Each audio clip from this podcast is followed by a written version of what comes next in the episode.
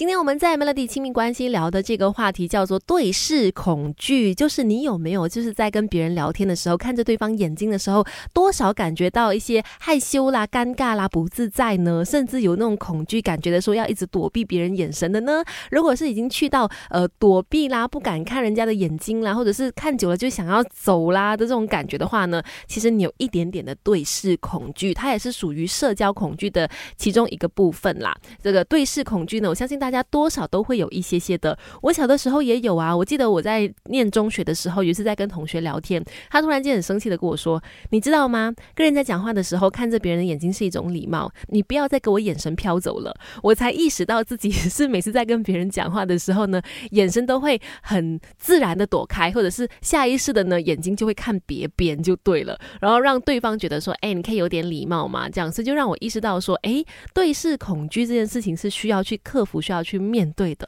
等一下跟你聊更多人际关系、待人处事、各种 NG 不 NG 都在 Melody 亲密关系。你好，我是翠文。今天在 Melody 亲密关系，我们聊对视恐惧哦，就是你在跟别人说话的时候，眼睛有没有看着对方的眼睛啊？看久了之后，会不会让你觉得有不自在、尴尬、想要逃走的感觉呢？如果让你觉得说真的很不自在，呃，真的很不舒服，以至于你非常想要逃离现场的话，那你可能有到了呃对视恐惧的这种程。程度哈，说起来，其实男生跟女生在跟别人说话的时候，看着对方的那个视线的范围呢，因为都有些不一样，以至于男生女生在跟别人对视说话的时候，所感受到的心理压力可能也会有不一样哦。有一家汽车公司之前就做了研究，发现男生呢在跟别人说话的时候，通常他们的眼神是比较聚焦在这个人的脸部或者是锁骨以上的位置的，所以是相对比较 focus 一些。女生的话呢，眼神或者是这个眼睛看的范围是比较。广的是直接是一个人的上半身以上的位置，甚至是有的时候连下半身也会都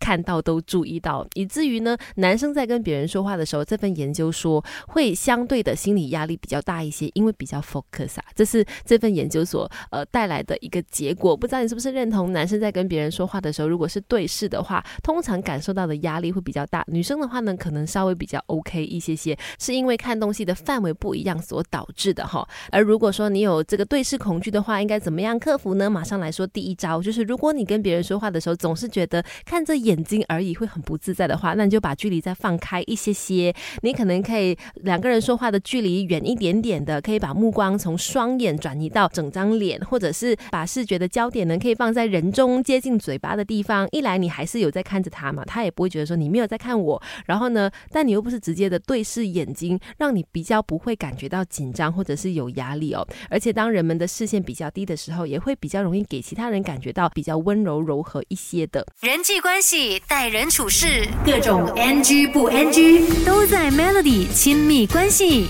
继续今天在 Melody 亲密关系跟大家聊的话题，我们说到对视恐惧，刚才就提过了一个破除对视恐惧的方法，就是你可以把聚焦双眼的这个距离拉开一点点，可能放到呃看整张脸，或者说你可以看他的人中，看他的嘴巴，把眼神往下带，让你比较不会说跟别人在讲话看眼睛的时候呢会有压力哈。那如果你说哎不行啦，我只要看着他的眼睛，我都还是会觉得很紧张，看着他的脸我还是觉得很紧张的话呢，那你可以试试看把握三秒原则，就是呢。在跟别人说话的时候，三秒钟看着对方的眼睛或者是脸部啦，然后呢，再很自然的往下带，就眼神往下带或者看其他的地方，然后再回来，千万不要就往下带了之后就不回来哦，这样子的话就达不到那个破除对视恐惧的效果嘛。那你可以把握三秒原则，其实这对于说话的人或者听你说话的人来说都是比较舒服的，因为呢，一直过度的看着对方的眼神，其实一定会不自觉的给对方造成一些压力，所以三秒钟看着对方的眼睛，然后自然的带。开那是